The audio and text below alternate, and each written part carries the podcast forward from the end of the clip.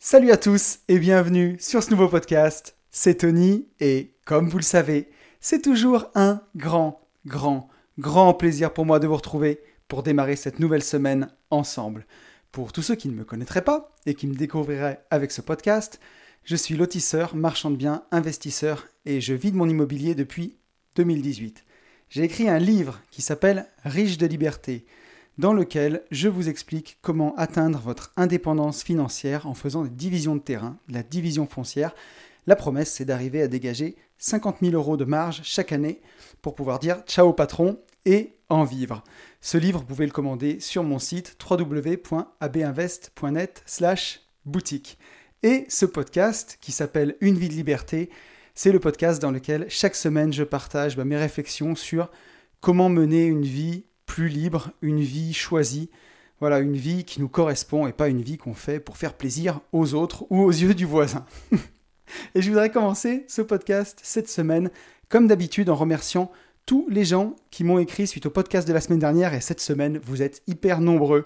Donc un grand merci pour commencer à mon plus jeune auditeur, Jean, qui a 4 ans. à Xavier, son papa, Yann, Fabienne, Axel, Gaëtan, David, Sylvain, Kylian, Alex, Pauline, Rachid, Max, Fabienne, David, Pam, Maxime, Thibaut, Anthony, Maxime, Sylvain, Jérôme, Geoffrey, Adriane, Delphine, Gérald, William, Benoît, Jérôme, Schmouzi, Clément, Fabien, Nicolas et Mehdi. Et ça en fait là. Hein Donc un grand merci à vous tous voilà, de m'avoir écrit, euh, d'avoir liké le podcast, d'avoir mis un commentaire.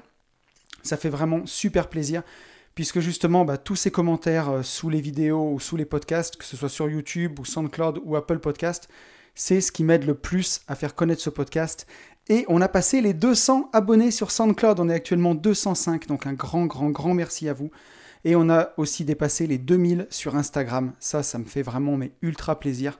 Donc un grand, grand merci à vous tous. On est 182 sur YouTube, presque 200, merci beaucoup à vous. Et si vous voulez, ce qui m'aide le plus, c'est si vous avez un téléphone Apple, c'est sur euh, iTunes de me mettre une note 5 étoiles et un petit commentaire. On est à 66 notes, j'aimerais bien qu'on arrive à 100 avant la fin de l'année. Donc voilà, si, euh, vous voulez m'aider, bah, n'hésitez pas avec ça.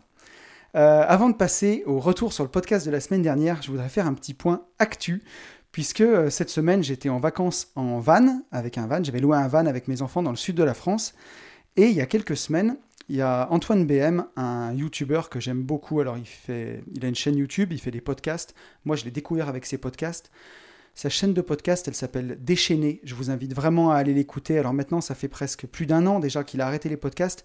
Aujourd'hui, il fait des emails quotidiens. Tous les matins à 9h, il envoie un mail. Euh, et c'est très très inspirant, ça parle beaucoup de liberté. Moi, j'ai découvert Antoine en 2016, à l'époque où j'étais en plein dans la rat race, en plein dans la misère. Là, je sortais de mon deuxième burn-out et il avait un discours sur la, liberté qui me fascinait, qui était vraiment génial. Et donc, il y a trois semaines, Antoine a dit qu'il allait faire un tour de France des, investisseurs, en fait, qui, enfin des investisseurs, des entrepreneurs du web qui vivaient du web. Alors moi, c'est n'est pas tout à fait le cas, puisque aujourd'hui, je suis, suis lotisseur, je, vis de mes investissements immobiliers et de, mon activité de, division de terrain, de lotissement, mais aussi bah, je, vends mon livre, je vends une formation sur Internet. Et donc, bah, je me suis permis d'écrire à Antoine pour lui expliquer que moi, j'avais atteint ma liberté financière d'abord par mes investissements, et puis après, je m'étais mis à être un peu aussi entrepreneur du web. Et donc, j'ai eu la super surprise de recevoir un SMS d'Antoine euh, mercredi qui m'a dit Si jamais tu veux, c'est toujours bon pour toi, bah, la semaine prochaine, euh, demain matin, je suis sur, euh, sur Rocamadour et on peut faire cette vidéo ensemble. Et donc c'est ce qui s'est passé. Euh, donc euh, euh, jeudi dernier, j'ai eu la chance de, passer une bonne partie de l'après-midi avec Antoine, où on a tourné une vidéo de 40 minutes où je retrace mon parcours, un petit peu ce que je fais. Alors déjà, bah, c'était le, double cadeau parce que bah, j'étais super content de, rencontrer Antoine.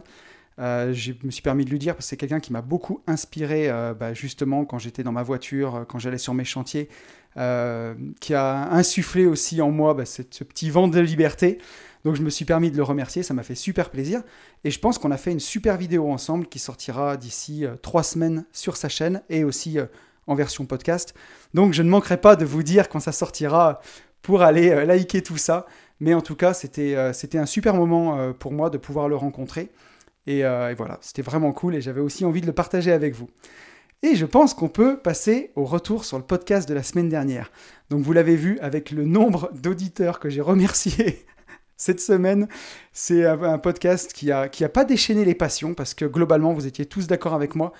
Et, euh, justement, bah, j'en doute pas de toute façon parce que bah, si vous m'écoutez, c'est que ça vous parle justement. Alors vous n'êtes pas tout le temps d'accord, mais euh, pour le coup, cette fois-ci, on a fait l'unanimité sur le tabou de l'argent et à quel point bah, parfois ça peut être un peu bête, euh, cette, stigmatisation de l'argent. Et avant de revenir sur le... Alors j'ai choisi le commentaire de Sylvain, qui m'a fait un commentaire vraiment détaillé cette semaine, qu'on va lire, mais à peu près tous vos commentaires allaient dans le même sens. Moi, je voudrais juste revenir sur, euh, depuis que j'ai fait ce podcast, les petites, euh, petites visions que j'ai eues. cette semaine, par exemple, mes enfants me faisaient que me parler du Titanic. Ils ont entendu parler du Titanic à l'école, et euh, il voulait voir le film du Titanic. Donc, on a regardé cette semaine le film de 96, je crois, hein, le Titanic de James Cameron, avec Leonardo DiCaprio. Et à l'intérieur de ce film, la façon dont sont traités les riches et les pauvres, c'est tellement caricatural, c'est hallucinant. Euh, là, on voit que, les pauvres, ils sont euh, recalés au fond d'une cale. Les riches, ils sont tous cons, quoi. C'est vraiment le, le gentil pauvre contre le méchant riche. Et à la fin, euh, bah, tous les pauvres meurent parce qu'ils ne peuvent pas accéder aux canaux et tout. On met que les riches dedans. Et il y a même euh, les, pauvres sont bloqués derrière des grilles, on les empêche de passer. Et en fait, j'ai quand même mené mon, ma petite enquête et derrière, je suis allé voir. Et ces grilles-là, dans le Titanic, n'ont jamais existé. Elles ont été rajoutées dans le film, quoi. elles n'existaient pas. Et, aujourd'hui, quelque part, rien n'a changé. Hein. Dans un avion, bah, les, riches sont tout devant, après, il y a la classe business, et puis après, il y a les, pauvres en deuxième classe, quoi. Et là, eh ben, le bateau a, coulé euh, par l'avant, et tous les riches étaient à l'avant, donc euh, bah, c'est eux qui ont été évacués en premier, en fait. Plus de cette façon-là que par une histoire de riches et de pauvres. S'il avait coulé par l'arrière, ça aurait peut-être été différent. En tout cas, c'est ce que j'ai vu dans les, analyses des historiens. Et, euh, et, aussi, il y avait une grosse, grosse barrière de la langue, dans ce que j'ai lu, on avait vu par exemple que beaucoup de Bulgares sont morts tout simplement parce que la façon dont le bateau a coulé, euh, ils n'ont pas compris la gravité de la situation parce que c'est des gens qui ne parlaient pas la langue. Donc ils se sont retrouvés au dernier moment coincés. Euh, ça change rien, surtout qu'au fait que le plus gros problème qu'il y avait sur ce bateau, c'est qu'il y avait des canaux pour à peu près un tiers de, du bateau, et euh, c'était pas prévu. Ils étaient 2500 sur le bateau, et il y avait des canaux pour 1000. Donc ça pouvait que finir mal. Mais on le voit, quoi, dedans, euh, elle tombe amoureuse du, pauvre, la fille, c'est vraiment le, gentil, le gentil pauvre contre le méchant riche. On voit même donc qu'ils ont rajouté des grilles euh, pour vraiment donner une dimension dramatique. Et même James Cameron a été euh, interrogé sur cette vision-là du film. Et j'ai pu voir sur le net qu'il a même dit en riant que ouais, la version qu'il avait faite, était presque communiste. c'est drôle quand même. Mais, mais voilà, donc on le, voit, qu'il y a ce, ce tabou de l'argent un peu pour déchaîner les passions. Il est même utilisé au cinéma. Et j'ai aussi pu le voir cette semaine en, délirant parce que j'ai loué donc un van pour partir avec mes enfants. Et pour les passionnés, chaque année, je loue d'habitude un Volkswagen T4. Alors une année, j'ai loué même un T5 qui est un peu plus récent. Le T4, euh, alors les, experts vont me fustiger si je me trompe, mais le T4, ça doit être 96 euh, à 2004. Et le T5, on va dire 2000, 2004 euh, à peut-être 2012-13, quoi, un truc comme ça. Et après, c'est le T6, le plus récent. Et là, ben, je m'y suis pris trop tard, et le seul que j'ai trouvé, c'est à côté de chez moi, un super van que j'ai même que j'ai payé moins cher que d'habitude d'ailleurs, parce que je crois que je l'ai payé autour de 90 euros par jour, quelque chose comme ça. J'ai loué un super Mercedes Marco Polo qui avait 26 000 km de 2019, donc euh, un van euh, luxueux. toute option, euh, avec des, options de, quand on conduit, de régulateurs adaptatifs, enfin tout ce que vous voulez. Un truc fantastique. Et deux soirs, on n'a pas dormi en camping sauvage, on a dormi dans les campings. Et quand j'ai débarqué avec mon Mercedes Marco Polo, je, on voyait les regards des gens comme si j'avais gagné au loto quoi, dans le camping. Hallucinant. j'ai même eu des réflexions plutôt gentilles hein, pour le coup. Mais comme quoi, quel beau van et voilà, comme quoi, arriver avec euh, bah, une voiture luxueuse, les gens ont l'impression que, qu'on est riche, quoi. Alors qu'il n'y a rien de plus bête que d'acheter un van qui vaut, j'ai regardé, il vaut 60 000 euros. Il n'y a rien de plus bête que d'acheter un van à 60 000 euros à crédit, quoi. C'est pas un signe de richesse. Si on achète ça et que bah, on n'a pas les finances en face, c'est plus un signe de bêtise, quoi. Mais, euh, mais voilà, quoi. Donc j'ai trouvé ça assez marrant. Et j'en profite aussi pour dire Ah, j'ai publié une, une publi sur Insta où justement j'avais un joli van comme ça, j'ai pas pu m'empêcher. Je me suis, j'ai fait une photo sur Instagram où je suis assis sur le capot du van, les bras croisés, euh, et j'ai eu 10 personnes qui se sont désabonnées suite à cette publication sur mon compte Insta, qui n'ont pas compris l'ironie quand on pose en veste Mickey. assis sur le capot d'un van. Je crois qu'il faut avoir un peu de recul et voir que je suis en train de rire. Hein. Tout ça, c'est du, spectacle, c'est pour faire le con. D'ailleurs, j'ai même marqué euh, Est-ce que tu as kiffé cette pose de mec qui a réussi sa life? Comme si réussir sa life, c'était poser le cul sur un van Mercedes. Mais bon, voilà, c'était drôle en tout cas. Et, euh, et vous êtes, je vous rassure, beaucoup plus nombreux à l'avoir compris. Au vu du succès de la publi, ça vous a bien fait marrer et moi aussi. Et euh, je pense qu'on peut passer aux commentaires de Sylvain. Sylvain qui me dit Hello Tony, toujours en van de luxe ou tu as changé Et il est au courant, euh, Sylvain, que je pars en van encore la semaine prochaine. Là, euh, au moment où vous allez m'écouter, je suis en van. Et là, pour le coup, j'ai loué un T4 avec beaucoup moins de confort. Donc, c'est l'ascenseur social. Je chute l'ascenseur social. Donc, euh, Sylvain me dit Trêve de plaisanterie et petit retour sur ton podcast. Autant semaine dernière, j'étais en PLS et j'ai vraiment dû me concentrer au volant pour écouter et bien comprendre le sujet, autant celui sur l'argent était easy. J'ai forcément la même vision de l'argent que toi et le même ressenti. Depuis petit, mes parents me parlent d'argent sans tabou à n'importe quel moment. Ils ont toujours été clairs avec ma sœur et moi là-dessus. J'étais pas le plus riche mais pas le plus pauvre. Et pourtant, j'ai essuyé bien souvent des critiques. Bah oui, on avait une grosse maison avec 6000 m2 de terrain, entre parenthèses 4000 m2 non constructibles, je précise. Bon, il parle au lotisseur là. et mon père roulait en Mercedes, entre parenthèses voiture de fonction. Du coup, dans le village où j'habitais, on était surnommés les châtelains. Beaucoup de mes potes avaient des préjugés concernant mon train de vie et mes parents. Avec le temps, j'ai relativisé, mais à 13-14 ans, c'est pas forcément facile. Les gens sont souvent envieux et critiques au lieu de se demander comment faire pour obtenir la même chose. J'ai bossé dans un Super le patron roulait en Nissan 350Z. Il n'avait pas osé me dire le prix quand j'avais posé la question. C'est plein de situations comme ça, bien souvent ridicules, qui créent un malaise. En vrai, l'argent n'est qu'un moyen d'arriver à tes fins et non pas une finalité. Vouloir de l'argent pour passer le temps avec sa famille, oui. Pour avoir toujours plus, non. Le toujours mieux plutôt que le toujours plus.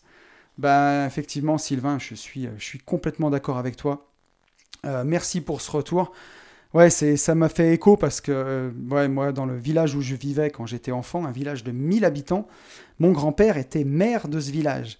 Et, euh, et, ça suscitait énormément de jalousie à l'époque. Et oui, maire d'un village de 1000 habitants, mon Dieu. c'est dire un peu la médiocrité de, certaines personnes et la bêtise.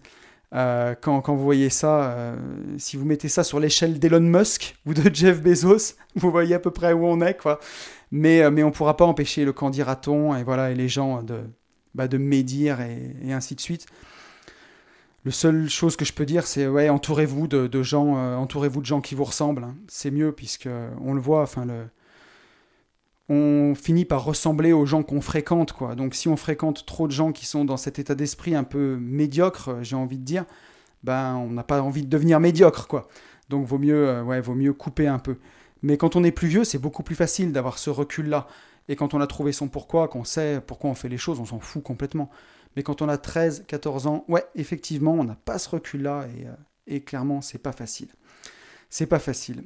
Donc voilà, merci à tous pour tous vos retours sur le podcast de la semaine dernière. On a fait un long retour cette semaine et, euh, on va pouvoir passer au sujet du jour. Alors le sujet du jour, c'est un sujet que je voulais traiter depuis quelques temps. C'est un article que, j'avais lu qui m'avait beaucoup, beaucoup euh, inspiré. C'était sur les 5 regrets des personnes en fin de vie. Et cet article, il était écrit par euh, Bonnie Ware, Bronnie Ware, pardon. C'est une Australienne qui est auxiliaire de vie. Elle était auxiliaire de vie auprès des personnes en fin de vie. Et son article, il a eu tellement de succès qu'elle a décidé d'en faire un livre. Donc je me suis procuré ce livre et je l'ai lu. Et justement, bah, aujourd'hui, je vais vous faire un petit retour sur ce livre. On va, voir quels sont ces cinq regrets. Et ensemble, bah, on va essayer d'approfondir un peu, de décortiquer euh, tout ça. Mais, euh, mais voilà, et pourquoi j'ai eu envie de, parler de ça, pourquoi ça m'a intéressé? Bah, Parce que justement, dans notre, euh, dans notre société, la mort, elle est, vraiment cachée. On en avait parlé ensemble dans le podcast J'ai pas le temps, mais la mort est cachée partout. On la voit pas, on s'en rend pas compte. On fait croire aux gens qui sont immortels, qu'ils ont tout le temps qu'ils peuvent avoir, bah, justement pour qu'ils se posent pas de questions, qu'ils aillent bien bosser comme des bons petits moutons, qui consomment bien à fond pour faire tourner euh, l'économie euh, à bloc, et euh, qui se posent pas la question de leur pourquoi et de, se réaliser. Alors que comme le dit Idrissa Berkane, une personne qui qui se réalise, elle est forcément rentable de toute façon. Alors que voilà, une personne qui ne se réalise pas, elle, elle n'est pas forcément rentable. si on, commence à la fouetter, forcément qu'elle aura un rendement. Mais en tout cas, une personne qui fait ce qu'elle aime, même que ce soit de l'art ou du théâtre ou n'importe quoi, elle sera forcément rentable d'une façon ou d'une autre. Et, euh, voilà, et donc j'ai vraiment, euh, vraiment eu envie de, parler de ça parce que si la mort, elle est, cachée, c'est justement bah, pour nous faire bosser. Et, euh, et, je trouve ça vraiment tellement dommage et c'est important de prendre conscience qu'on n'a qu'une vie, qu'on est mortel, qu'on va mourir, qu'on va quitter cette terre un jour. Alors, c'est pas très gay, mais il va falloir vous y faire parce qu'on va en parler pendant le podcast. Et justement, si c'est pas très gay et que ça vous touche, c'est peut-être que justement vous avez d'autant plus besoin d'écouter ça. Et, euh, et, voilà, et avoir conscience qu'on va mourir, c'est pas triste, au contraire, c'est, euh, bah, ça doit donner un profond élan pour justement vivre, parce que voilà, on sait que ça va finir. C'est comme un bon moment avec des copains, on sait que ça va s'arrêter, comme une fête, comme un mariage, on sait que ça va être une seule journée, que ça va s'arrêter. Et pourtant, c'est chouette et on en profite. La vie, c'est pareil, quoi. Et euh, je voudrais commencer ce podcast par, euh, par quelque chose juste où j'ai vraiment eu la conscience de la mort. Euh, c'est quand je suis parti en voyage en Inde en 2016.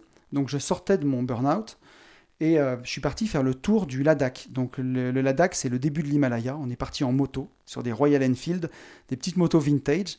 Euh, on est parti 17 jours juste en sac à dos. C'était fantastique. Et quand on a voyagé donc dans le Ladakh, euh, au, pied de l'Himalaya, on a rencontré des gens très pauvres, mais, mais, mais très heureux parce qu'ils avaient, bah, avaient toute leur culture, ils avaient tout pour vivre. C'était très pauvre, mais ils mouraient pas de faim.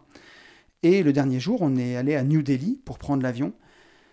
Et là, j'ai été vraiment profondément choqué et j'ai vraiment vu la misère au départ de très près. On voit des gens mendier dans la rue, on voit des gens dormir dans la rue, on voit même des gens dormir sur le terre-plein de l'autoroute pour pas se faire dépouiller. Et là-bas, j'ai vu des trucs dingues, j'ai vu des gens euh, mourir de faim sur le trottoir et juste à côté passer euh, euh, une voiture de luxe, une Rolls-Royce et surtout que là-bas, en plus, les voitures sont taxées x2. Donc, euh, une voiture peut-être qui coûtait 250 000 euros, bah là, une voiture qui passait à 500 000 euros devant des gens en train de mourir. La grande richesse côtoie la grande pauvreté dans la même ville. Et, euh, et c'est pas très gai ce que je vais vous dire, mais euh, j'ai vu un enfant mort dans la rue qui, à mon avis, avait 8 ans, en travers du trottoir, et je l'ai enjambé. Euh, et c'était hyper choquant. Et euh, enfin, moi et mon groupe de potes avec qui j'étais, on était carrément sans voix, quoi. Enfin, c'était c'était super choquant. Euh, les gens passaient autour. de ce que j'ai compris, il y a des gens qui avaient expliqué que bah, qu'il allait être ramassé, quoi. Mais en attendant, il y avait un enfant qui était mort par terre, quoi. Qui avait, je sais pas, peut-être entre 8 et 12 ans. Et ensuite, bon ben voilà, hein, c'est l'Inde, quoi. Et il y a beaucoup de gens à qui j'en ai parlé qui sont allés en Inde, qui ont vu ce genre de scène à, New Delhi, euh, où c'est voilà, comme ça, quoi. C'est hyper choquant, c'est horrible. Et ensuite, je suis rentré en France et j'ai repris mon, travail. Donc à l'époque, je travaillais dans une entreprise de travaux publics. Euh, et sur un chantier, on faisait une réception de chantier. Donc on réceptionnait un lotissement et on réceptionnait la route du lotissement. Euh, c'est-à-dire qu'avec les colotis, tous les gens qui avaient acheté les terrains, le lotisseur, moi-même, on allait vraiment finaliser les travaux, signer le contrat de fin de travaux, quoi, comme quoi les travaux étaient conformes. Et on s'est arrêté sur une bordure de trottoir. Donc une bordure de trottoir, vous voyez ce que c'est, hein, la bordure qui, marque le trottoir là, qui était ébréchée, une bordure en béton ébréchée d'une ébréchure de la taille d'un pouce, grosso modo. Et euh, mais vraiment que dalle quoi. C'est pas du carrelage, on est d'accord, c'est sur la route. Les, roues des bagnoles butent dedans et ainsi de suite. Sur un lotissement d'une route, peut-être euh, ça devait faire 600 ou 800 mètres carrés. Et euh, le contraste entre ce que j'avais vécu trois ou quatre jours avant de voir un enfant mort dans la rue et sur ce chantier de voir des gens bien portants, euh, bien habillés, de la tête aux pieds, se prendre la tête et se mettre dans des états pas possibles, parce qu'on en était là, hein, pour euh, une bordure ébréchée de la taille d'un pouce. ils voulaient même changer la bordure, alors que, bon, pour ceux qui connaissent le VRD, c'est hyper compliqué. Vous pouvez faire une petite reprise en béton dessus, ou je sais pas. Mais c'était tellement dérisoire et tellement honteux que j'ai pété les plombs en fait. J'ai pété les plombs et je me suis un peu donné en spectacle au milieu de la réunion, mais je leur ai dit, vous êtes fous. Je leur ai dit, vous êtes fous. Euh, vous êtes fous alliés, vous vous rendez compte de pourquoi vous êtes en train de faire une crise de nerfs. Je dis, vous vous rendez pas compte, vous êtes en train de vous prendre la tête pour une ébréchure sur une bordure qui est dehors, que dans trois ans, vous en aurez rien à foutre, qu'il y aura de l'herbe qui poussera entre les bordures, que personne n'entretiendra, que vous verrez pas. Et là, je leur ai dit, vous vous rendez pas compte que vous allez mourir? J'ai fait tout le tour. J'ai fait au lotisseur, vous, vous allez mourir. Au président de l'association syndicale, vous, vous allez mourir. À l'autre conducteur de travaux qui est à côté, vous, vous allez mourir. Et moi, je vais mourir. On va tous mourir un jour. Et on est en train de se prendre la tête pour une bordure ébréchée. Vous êtes fous. Et j'avais pété les plombs, j'étais monté dans ma voiture, j'étais parti. Et je pense quelque part que ça a dû faire son chemin parce que quand je suis arrivé au, bureau, j'avais reçu un mail avec euh, le PV de réception du lotissement signé et tamponné par tout le monde, euh, où ils se sont peut-être rendus compte qu'on était vraiment en train de se prendre la tête pour rien. Alors, je dis pas que quand vous ferez construire votre maison, s'il y a une malfaçon sur le carrelage ou n'importe quoi, il faut pas le dire. Hein. Là, on parlait vraiment quelque chose de dérisoire. Mais ça m'a fait penser à cette époque-là à quel point, quand on n'a aucun problème, qu'on peut manger, qu'on peut... Euh, sortir au ciné, enfin je veux dire se vêtir, avoir un toit sur la tête, manger à sa faim, à quel point on peut se créer des, problèmes à la con, quoi, quand on n'a vraiment rien d'autre à penser. Et, euh, je me suis dit, bah, ces gens-là, ils n'ont pas conscience que qu'ils vont mourir. C'est vraiment la, la réflexion que je me suis fait ce jour-là. Je me suis dit, ils n'ont pas conscience que qu'ils vont mourir en fait. Ils se rendent pas compte que, que, voilà que la vie est courte et qu'il faut pas se prendre la tête pour des conneries aussi bêtes quoi. Et, euh, et voilà, je me souviens de ça parce que ça a été un sacré scandale. Mais c'était drôle. Au final, c'était drôle. Euh, et, voilà, et là, c'était juste les débuts où je me disais qu'il fallait absolument que, bah, que j'accélère tous les investissements que j'avais faits, que je réorganise mon patrimoine pour atteindre cette indépendance financière, parce que voilà, je voulais vraiment pouvoir changer de vie. Et une fois que j'ai eu changé de vie, fin 2018, je me suis vraiment rendu compte que j'ai eu de la chance, ben voilà, que, entre guillemets, comme on dit, euh, que Dieu m'ait prêté vie, vraiment le temps de devenir indépendant et de pouvoir changer de vie parce que, bah, parce que la vie, elle passe vite. Elle passe vite. On en a parlé dans le podcast, j'ai pas le temps. Mais on n'a pas le temps. Il n'y a pas le temps. Il n'y a pas le temps. Le bonheur, il est maintenant. Il est tout de suite.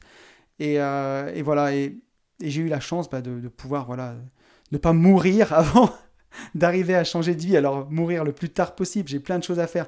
Mais pour moi, c'était tellement important d'arriver à changer de vie que voilà. Je suis content de l'avoir fait.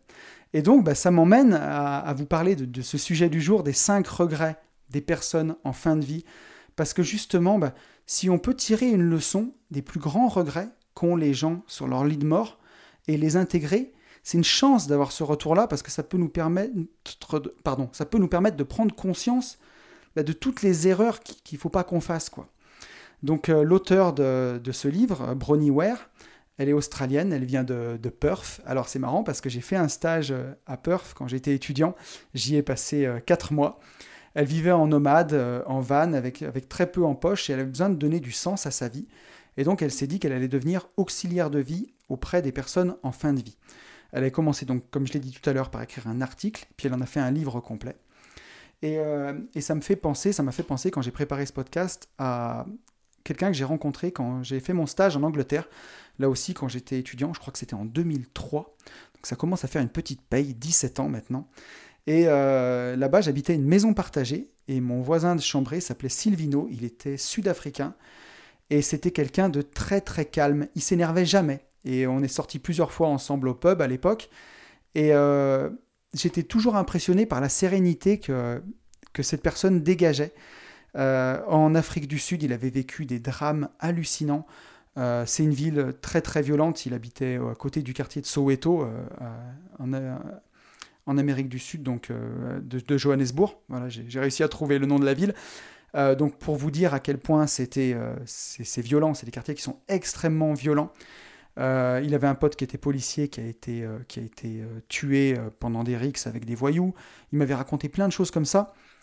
Et il m'expliquait que justement bah, la mort était très présente là où il vivait en Amérique du Sud, dans ces quartiers violents, qu'il était parti en Angleterre justement pour changer d'air, et que ben, la mort était aussi présente avec lui puisqu'il était auxiliaire de personnes en fin de vie.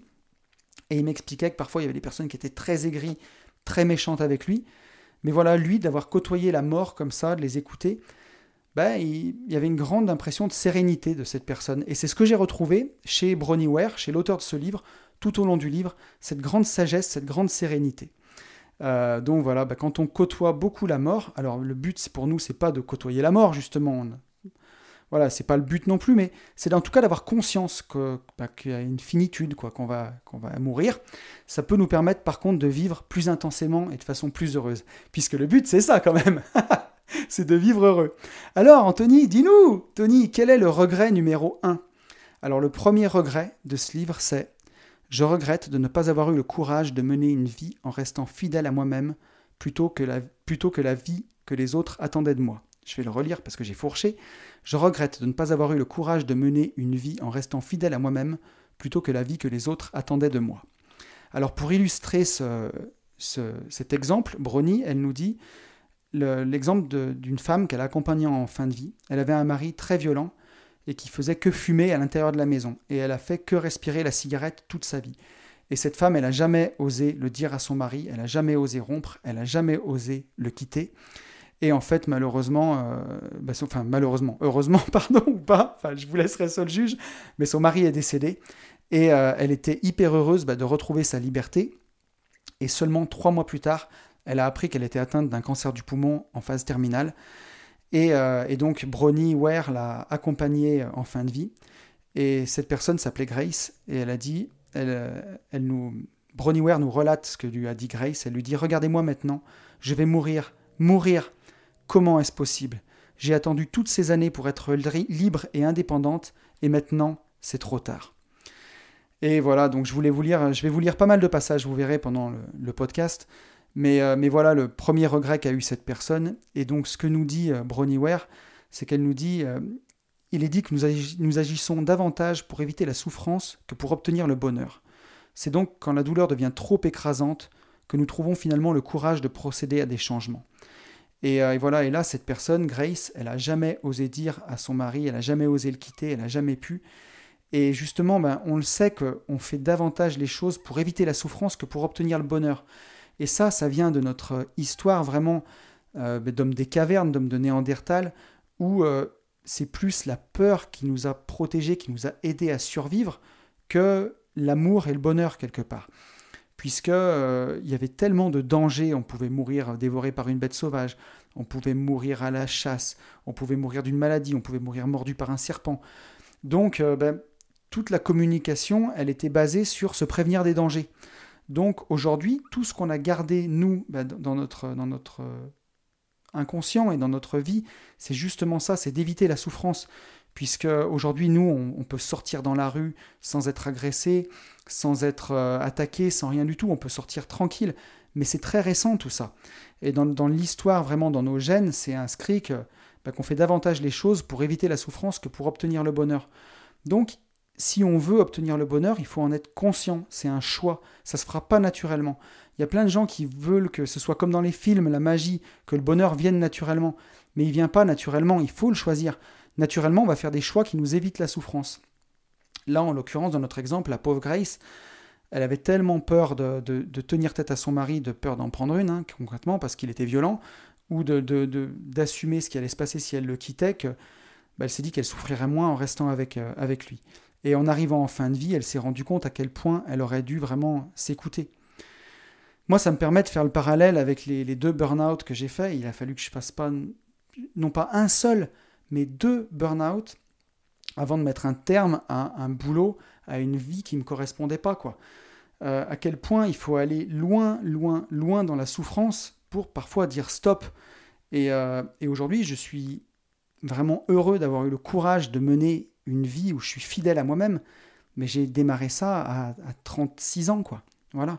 J'ai pas, je ne l'ai pas fait avant. Il y a plein de jeunes que je vois sur Internet. Rien qu'Antoine BM, par exemple. Antoine qui doit avoir 25 ans, il a commencé, moi je l'ai découvert à 4 ans, à 21 ans, à vraiment décider de dire merde et de vivre la vie de ses rêves. Il a 15 ans d'avance sur moi, quoi. Donc euh, ça, on peut le faire à tout âge, mais il faut vraiment, vraiment pas hésiter, quoi. Il faut, faut pas laisser trop traîner. Faut pas laisser trop traîner. Si vous avez envie de vivre une vie en restant fidèle à vous-même, faites-le. Voyez, c'est le regret numéro un des personnes en fin de vie. Et pour conclure euh, ce, premier regret, Brony, elle nous dit la chose la plus importante que j'ai apprise dans la vie, la plus importante de toutes, c'est que la compassion commence par soi-même. Donc c'est bien beau d'avoir de la compassion envers les gens, envers tout le monde, mais charité bien ordonnée commence par soi-même. quoi. La vraie compassion, elle doit commencer par vous. Moi, je, le dis souvent, j'essaye d'agir comme si j'étais mon propre meilleur pote, quoi. Comme j'agirais avec mon meilleur pote. Je dis n'importe quoi, mais si mon meilleur pote avait acheté un bien immobilier, par exemple, avait fait une mauvaise affaire et venait me voir parce qu'il est dans la, merde, parce qu'il ne sait pas comment faire, je vais pas l'insulter, le traiter de con et le traiter de nul. Je vais lui dire, ok, mon pote, tu as besoin de combien de temps? Comment on peut faire? Comment je peux t'aider, quoi? Euh, Est-ce que tu veux que je vienne un samedi? Comment je peux faire pour t'aider? Eh bien, il faut faire pareil avec soi. Quand on fait une connerie, euh, il y a plein, plein de gens qui ont un juge intérieur, là, comme on l'a vu quand on a, on a fait le podcast euh, sur les quatre accords Toltec. Il ne faut, pas agir comme ça, faut pas se juger, sinon c'est la double peine. Non seulement vous avez fait une connerie, et en plus vous vous jugez, vous vous en rajoutez une part dessus. Ça craint, quoi. Vaut mieux agir comme si vous étiez votre propre meilleur pote, quoi. Avoir de la compassion comme vous auriez de la compassion pour votre meilleur pote, bah, la même compassion pour vous, quoi. Je pense que ça, c'est une bonne clé. Ensuite, passons au regret numéro 2. Regret numéro 2, je regrette d'avoir travaillé autant. Alors là, euh, Bronnie Ware, elle nous parle d'une personne qu'elle a accompagnée en fin de vie, c'est un monsieur qui a passé sa vie à travailler, travailler, travailler. Travailler pour le bien de ses enfants, pour offrir une belle vie à ses enfants. Il était aimé, il était très apprécié de sa femme, et euh, il est arrivé à l'âge de la retraite, alors j'ai l'impression autour de 65 ans dans le livre, et euh, sa femme lui demandait toujours de prendre sa retraite, toujours, toujours, toujours.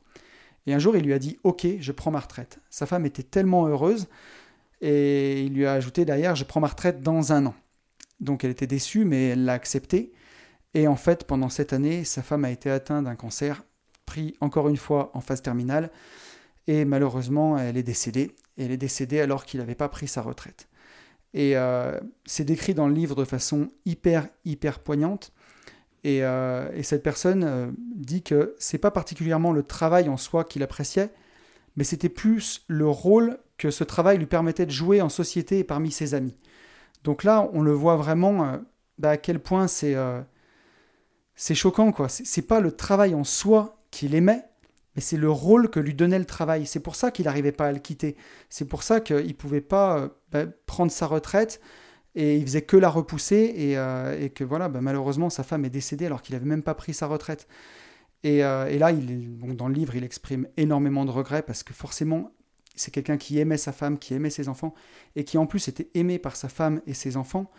Mais voilà quoi, il a juste euh, bah, un peu déconné et, voilà, trop tard malheureusement. Il continue en disant C'est mon rôle qui me définissait dans un sens.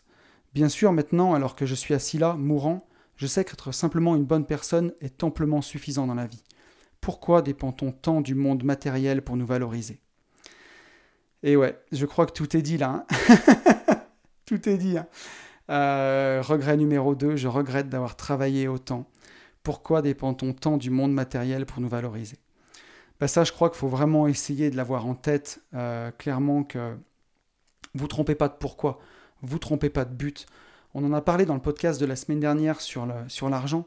Forcément que l'argent, il faut l'aimer, comme on l'a dit en conclusion du podcast, mais il faut l'aimer pour ce qu'il est, un instrument de la liberté, pas pour euh, se valoriser. Euh, valoriser pourquoi Aux yeux de qui Vous serez toujours plus pauvre que quelqu'un de toute façon.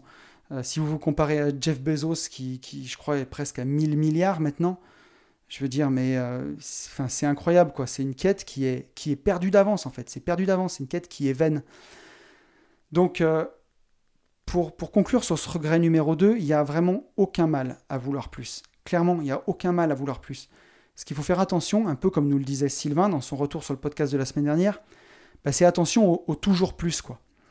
Tout est une question d'équilibre en fait. Et c'est ce que nous disait d'ailleurs ce petit vieux, euh, retranscrit par, par c'est que bah, tout est une question d'équilibre en fait. Et c'est ce qu'il dit, il dit, j'aurais pu faire moins, j'aurais pu m'éclater dans mon travail, mais aussi être plus avec mes proches. Donc euh, bah, je ne pourrais que vous conseiller l'éloge de la, de la simplicité. Voilà. Euh, ouais, essayez d'être bah, déjà d'être heureux avec ses proches. trouvez votre pourquoi, avancez dans vos projets, dans ce qui compte vraiment. Mais voilà, attention au toujours plus. Il n'y a rien de mal à vouloir plus, mais attention au toujours plus. Et je crois qu'on peut passer au regret numéro 3. Le regret, numéro, le regret numéro 3, un petit peu plus subtil, je regrette de ne pas avoir eu le courage d'exprimer mes sentiments. Alors là, on s'éloigne un petit peu de, bah, l'investissement, de la vie heureuse, mais c'est tellement important. Euh, là, c'est l'histoire d'un petit papy euh, qui n'a jamais dit je t'aime à ses enfants, qui est retranscrit dans le livre. Il s'appelait Joseph, et Brony nous dit avoir été témoin de l'angoisse que ressentait Joseph du fait de ne pas avoir su exprimer ses sentiments, me convainquit de m'engager à être assez courageuse pour partager les miens en toutes circonstances. Et Joseph a jamais dit à ses enfants qu'il l'aimait, et là il était vraiment sur, euh, sur son lit de mort. Et euh, il, le regrette, et il est même mort dans le livre sans arriver à le dire. Il n'a pas réussi à, ben, à franchir vraiment cette barrière-là de peur d'exprimer ses sentiments, de, ce qui pourrait se passer. Brony nous dit Pourquoi nous avions tous aussi peur de nous ouvrir et d'être sincères? C'est évidemment pour éviter la douleur qui pourrait résulter de notre honnêteté mais ces murs que nous érigeons apportent leur propre souffrance et empêchent les autres de nous connaître tels que nous sommes vraiment. Et ça, c'est euh, bah, super important parce que que ce soit dire à quelqu'un qu'on l'aime ou dire à quelqu'un qu'on l'aime plus, par exemple, ça peut arriver aussi. C'est hyper important d'avoir le courage d'exprimer ses sentiments et de vivre sa vie. Et on le voit, c'est le regret donc numéro 3 des personnes en fin de vie que, Bronnie Ware nous a rapporté. Et, euh, et elle, elle nous dit de nous rapprocher des enfants la façon dont, jouent les enfants. Moi, je l'ai vu euh, cette semaine quand on est parti avec mes enfants. Euh, on s'est retrouvé dans un camping et la facilité avec laquelle les enfants nouent des liens entre eux, deviennent amis, parlent, elle est incroyable quoi. Et quelle chance ils ont, ils ont aucune barrière. Ils peuvent se parler comme ça librement, ils n'ont pas de retenue, ils n'ont rien, ils s'en foutent. Et Brony nous dit le naturel avec lequel les enfants partagent leurs sentiments. S'ils aiment quelqu'un, ils le disent. S'ils sont tristes, ils pleurent pour évacuer la tristesse, puis ils retrouvent la joie. Ils ne savent pas refouler les émotions. En outre, c'est très rafraîchissant de voir comment ils jouent et gèrent les choses ensemble. Et ouais, c'est exactement ce que j'ai expérimenté cette semaine, c'est incroyable. Et ça, nous, on ne sait plus le faire, quoi. Donc, euh, l'enfant qui a en vous, il est, il est carrément pas si loin. et ça, faut essayer de le retrouver. Quand vous avez envie de dire quelque chose à quelqu'un, bah, n'hésitez pas, quoi. Et ce qu'on peut retenir de ce regret-là, c'est soyez sincère avec les gens. Ne jouez pas un rôle, soyez vous-même. Je pense que c'est bien d'être authentique, de pas jouer un rôle, de pas prétendre que qu'on est quelqu'un d'autre. Aussi d'éviter les non-dits. Euh, les gens, ils peuvent pas lire dans, votre dans vos pensées. Ils savent pas, euh, ils savent pas ce que vous avez au fond de vous. Ils en savent rien du tout si vous leur dites pas. Donc que ce soit le fait que vous les aimiez ou que vous avez besoin d'eux, faut pas attendre que les gens euh, le devinent ou, ou spontanément aillent vers vous il vaut mieux le dire, quoi. Dites-le si, euh, si vous avez besoin de, quelqu'un ou vous, aimez quelqu'un, dites-le, quoi. Euh, et Broniware nous dit si les gens ne peuvent pas accepter votre honnêteté ou s'ils réagissent d'une manière autre que celle que vous attendiez, cela n'a pas d'importance. Ce qui importe, c'est que vous leur ayez dit. Et ça, on revient un petit peu sur le podcast de, des 4 accords Toltec, ne pas prendre les choses personnellement. Ben voilà, vous n'êtes pas responsable de comment les gens prennent les choses, mais l'important c'est de le dire. Voilà. Et d'ailleurs, ça me permet de revenir sur tous les gens qui m'écrivent sur ce podcast. C'est super, c'est vraiment ça, ça me touche énormément parce qu'aujourd'hui, on est, je crois, on doit être entre 8 et 10 000 écoutes par mois, tout confondu. Donc entre le podcast qui sort la semaine et tous les podcasts qui sont réécoutés des gens qui me découvrent.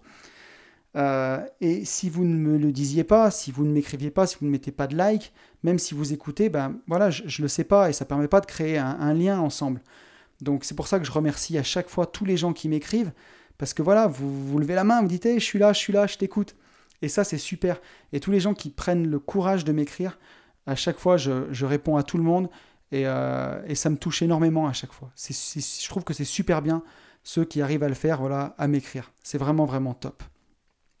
Brony nous dit ensuite une relation, quelle qu'elle soit, dans laquelle vous ne vous exprimez pas, dans le seul but de sauvegarder la paix, est une relation régentée par une seule personne qui ne sera jamais équilibrée ni saine. Ouais, une relation où, il y a une seule personne qui fait le travail, ça peut pas marcher quoi. Et là, ça corrobore un peu sur ce que je disais tout à l'heure. Brony nous dit aussi supposer que les autres savent ce que vous ressentez ou qu'ils seront toujours là est un grand risque à courir, étant donné qu'ils peuvent mourir dans l'heure qui suit. Il en est de même pour nous tous. Considérer les gens comme faisant partie du décor est un grand prix à payer. Les jours ne seront pas toujours des jours heureux. Nous grandissons tous et passons tous par des périodes difficiles, mais il y a aussi de merveilleuses pensées à partager. C'est pourquoi il est impératif de partager vos sentiments honnêtement et d'écouter les autres. C'est bien trop facile de vous laisser prendre dans votre petit monde personnel et d'oublier. Donc voilà, ben ouais, c'est exactement ce que je viens de dire pour les gens qui m'écrivent suite au podcast. Voilà, bah, merci beaucoup à vous. C'est super, bah, c'est super important et c'est bien d'exprimer ses sentiments. Et donc, pareil, bah, on le voit, un regret numéro 3. Si vous avez des gens que vous aimez, que ce soit vos enfants, votre père, prenez le téléphone, envoyez un SMS si ça vous fait trop peur de le dire en face, mais dites-le quoi, parce que quand les gens sont plus là, c'est fichu, on ne peut pas leur dire. On peut passer, je pense, au regret numéro 4. Regret numéro 4, auquel moi, j'aurais pas pensé, mais qui pourtant est hyper, hyper important. Je regrette de ne pas être resté en contact avec mes amis. Où là, bah, Bronnie Ware, elle insiste sur l'importance d'avoir de vrais amis. Et je trouve que c'est plus vrai que jamais. Parce que dans la vie, on peut euh, accumuler énormément de connaissances. Et on le voit avec les réseaux sociaux. Hein. Sur Facebook, on peut avoir jusqu'à 5000 amis. Mais combien de vrais amis, combien de gens seront là pour vous quand vous avez vraiment besoin d'eux? Et, euh, et, je le vois, moi je l'ai vu avec euh, un de mes meilleurs potes, Blondin, si tu m'écoutes, je te dédicace, qui, qui un jour a fait quelque chose pour moi qui a été absolument incroyable. Euh, c'était en 2015 quand euh, voilà, j'étais en chemin pour mon deuxième burn-out. Je venais de me séparer. J'étais vraiment euh, au fond. C'est la première fois où j'allais laisser mes enfants en garde alternée. Donc vraiment quelque chose de très très lourd. Et j'allais me retrouver pour la première fois depuis des années et des années, bah, tout seul quoi. Et mon pote a posé une semaine de congé, sans solde, pour partir en moto avec moi. Et il m'a organisé un road trip et on est partis tous les deux en moto. Euh, on a fait plein de photos, on a dormi euh, chez, chez de la famille à lui. Il m'a changé les idées et je sais pas mon pote si tu m'écoutes, mais c'est une des plus belles choses qu'on peut faire pour un de ses copains quoi. Et ça restera gravé pour moi. Et si un jour besoin, si un jour il a besoin de moi, je serai toujours là pour lui. Et c'est ça des vrais amis. Et, c'est tellement important d'avoir des amis comme ça. Et quand on a des amis comme ça, bah, il faut en prendre soin. Et je le dis pour moi le premier parce que bah, souvent pris dans le tumulte de plein de projets, de, plein plein de choses, bah, parfois euh, on peut en oublier un petit peu ses potes, mais euh, voilà, des vrais copains, ils sont là pour, bah, pour, pour de bon. Donc surtout ne pas oublier d'organiser un petit gueuleton de temps en temps, un petit coup de fil, juste aller boire une bière ou aider son pote à retaper une clôture par exemple, ou à aller faire un squash avec lui, ou un foot, ou n'importe quoi, ou un tour de moto. Euh, bah, c'est super important pour continuer de garder les liens avec les gens qui sont hyper importants pour soi. Parce que c'est une vraie chance d'avoir quelques vrais amis, quelques vrais amis super importants. Et ça, voilà, faut, faut pas l'oublier, faut pas le, faut pas le nier. Et bah, parfois, avec ces vrais amis-là, on peut même parfois s'engueuler, ou, euh, mais faut jamais laisser, faut revenir sur le, le courage d'exprimer ses sentiments, pas de non-dit. Et faut vite crever l'abcès parce que voilà, la vie est courte. Avec les gens qui sont importants, il faut pas rester en engueulade, il faut pas rester en bisbille comme ça, c'est super important. Donc, euh, donc voilà, bah, si vous avez un pote qui est capable d'être là pour vous dans les moments où vous en avez le plus besoin, ça ne veut pas dire d'être là tout le temps pour rien ou juste pour les moments faciles, mais quand vous avez quelqu'un qui, qui, est là pour les vrais moments difficiles, eh ben ça vaut tout l'or du monde quoi. Donc faut en prendre soin. Et on le voit à quel point, puisque c'est le quatrième regret des personnes en fin de vie. Et on peut passer au cinquième regret. Cinquième regret qui est vraiment tellement important aussi, je regrette de ne pas m'être permis d'être plus heureux. Et ouais, s'autoriser le bonheur. Compliqué ça, hein pas facile, hein pas facile pour beaucoup de gens et pour moi le premier. Quand j'ai lu euh, ce, regret-là, ce dernier regret, je me suis vraiment senti concerné parce que ben, moi j'ai eu du mal à m'autoriser le bonheur. et, on va le voir ensemble que le bonheur est un choix. Le bonheur est un choix et il faut s'autoriser à être heureux. Et là, pour illustrer ça, euh, Bronnie Ware nous prend l'histoire d'une femme qui a fait un mauvais choix dans sa vie. Elle s'est mariée avec la mauvaise personne, elle a divorcé, et dans sa famille, et à, l'époque où ça se passe, puisque ça doit être dans les années 50, faire ce mauvais choix, c'est se condamner, quoi. Et euh, se condamner, elle a, fait le déshonneur de sa famille, elle a fait le déshonneur des gens de son village. Vous voyez bien le truc bien compliqué, bien glauque, bien pourri. Et du coup, plutôt que de passer à autre chose, eh ben, elle s'est condamnée à rester malheureuse tout le reste de sa vie. Elle s'est infligée la double peine. Quoi. Ben, non seulement elle avait divorcé, non seulement elle s'était séparée, la peine elle est là, voilà, la condamnation, enfin je veux dire elle est là. Et ben non, elle s'est condamnée à rester malheureuse tout le reste de sa vie. Et ben dans ces derniers moments, elle a réussi à s'autoriser à être heureuse, mais seulement quelques semaines avant sa mort. Et c'est le regret que cette personne qu'elle a exprimé, euh, de ne pas s'être permis d'être plus heureuse. Et, euh, et ça, ben, c'est vraiment, vraiment malheureux. Quoi que vous ayez fait dans la vie, euh, chaque jour, chaque lendemain, c'est une nouvelle occasion de, tout recommencer à zéro, quoi. Et ça, faut pas l'oublier. Et moi, je le vois bien parce que il y a un moment, surtout dans mon ancien boulot, où euh, on avait souvent, souvent, c'était quand on est dans les travaux publics, j'avais à un moment jusqu'à 60 salariés. Euh, il se passe, il y a toujours un truc qui va pas, quoi. Que ce soit un problème sur un chantier, un fournisseur qui peut pas livrer, ou une machine, ou des fournitures, un règlement qui est en retard, n'importe quoi. Il se passe toujours un truc. Et je me souviens que parfois, on avait une, deux, trois, quatre semaines où tout allait bien.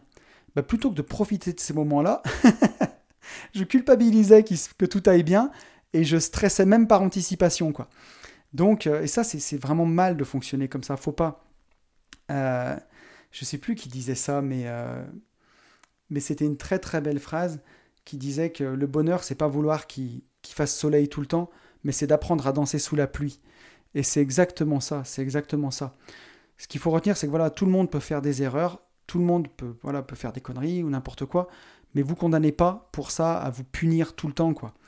Euh, voilà, le bonheur, c'est un choix. Il faut se donner la permission d'être heureux, il faut choisir d'être heureux. Et le bonheur, c'est le chemin, le bonheur est maintenant. Et quand j'ai commandé son livre The Leader Project, euh, le livre de mon pote Rudy Koya, c'est ce qu'il m'a écrit euh, en dédicace. Il m'a écrit Que dire de plus? Le bonheur est maintenant. Et je trouve qu'il a tellement raison. C'était dit avec des mots tout simples. Mais, mais voilà, le, le bonheur est maintenant. Tout simplement. C'est, vous pouvez choisir d'être heureux. On l'a vu tout à l'heure hein, quand on en a parlé. On agit davantage pour éviter la souffrance que pour obtenir le bonheur. Donc si vous voulez être heureux, faut le choisir. Donc ça, c'est très très important. Donc voilà, écoutez, on a, vu euh, ces cinq regrets. Ce que je pourrais euh, vous dire pour conclure euh, sur ce podcast, quelque chose qui peut vraiment aider pour avoir un petit peu ben, cette conscience, en tout cas, que, la vie aura une fin et qu'il faut, la saigner, comme dirait Bouba. J'ai fait une méditation de, de Trinat Han, donc c'est un, un, Tibétain qui est un, maître de la méditation. Et dedans, il conseille de faire une méditation sur la finitude. Voilà. Donc vous commencez à méditer et vous méditez sur votre fin de vie. Donc c'est pas très gai, mais on va le dire quand même. Hein vous méditez sur votre propre mort, vous voyez allongé sur votre lit, vous voyez mis en terre ou, euh, incinéré selon vos, croyances et la façon dont vous voulez que ça se passe. Vous voyez vraiment votre corps disparaître jusqu'à vos os, revenir à la poussière, voler dans l'air, et vraiment prendre le temps de méditer là-dessus. Et, euh, et vous verrez, moi je l'ai fait, je l'ai fait même plusieurs fois et au final, ça peut paraître glauque comme ça, mais ça fait un bien fou, parce que bah, vous vous réalisez vraiment, plutôt que de ne pas le voir et de ne pas vouloir le voir, et vous en rendre compte, et vous dire j'ai le temps, la vie est longue, on verra bien, bah, vous réalisez vraiment qu'un jour, ça vous arrivera, ça nous arrivera tous, euh, on va mourir.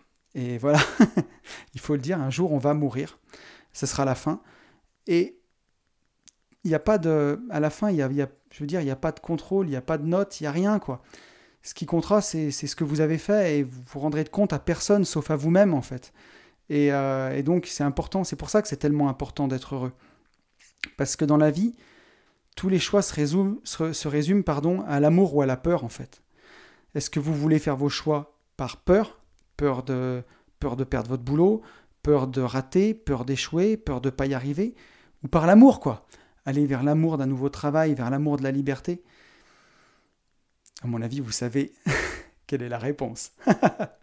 et ce que je dirais pour conclure, pour finir, c'est qu'il ne faut pas oublier ben, l'absurdité de la vie. quoi. Comme le dit Alain Chabat, soit tout est grave, soit rien n'est grave. Ne pas oublier cette absurdité de la vie. Je veux dire, on, est là, on ne sait pas pourquoi. Et, euh, et maintenant qu'on est face à ça, ben, avoir juste beaucoup de gratitude pour, pour la vie, en fait. Juste pour avoir le droit de, de vivre, d'être là, d'être bien. On ne sait pas combien de temps ça va durer. Ça peut terminer tout à l'heure ou demain, comme dans 30, 40 ou 50 ans. Je ne sais pas. Peu importe. Mais en tout cas, bah voilà, le bonheur est maintenant.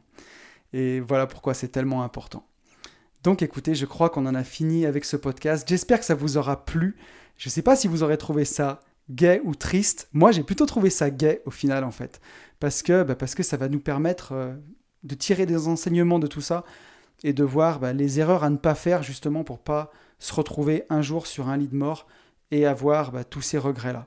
Et d'ailleurs, elle finit le livre d'une très belle manière sur une personne qui justement a vécu de la façon la meilleure de toute sa vie et qui est mort avec un beau sourire euh, en disant euh, les, ses dernières paroles, c'est j'ai eu une belle vie. Et c'est ça qui est magnifique. Et c'est ce que bah, je vous souhaite à tous. Le plus tard possible, mais c'est ce que je vous souhaite à tous. Et d'ailleurs, bah, écoutez, moi je vous souhaite pour ceux qui y seront, parce qu'on est au mois d'août, là, il y a de grandes chances que vous soyez en vacances. Donc je vous souhaite de très bonnes vacances. Pour ceux qui bossent, je vous souhaite un grand courage. Je vous souhaite le meilleur à tous, vraiment. Et je vous souhaite par-dessus tout de vivre libre.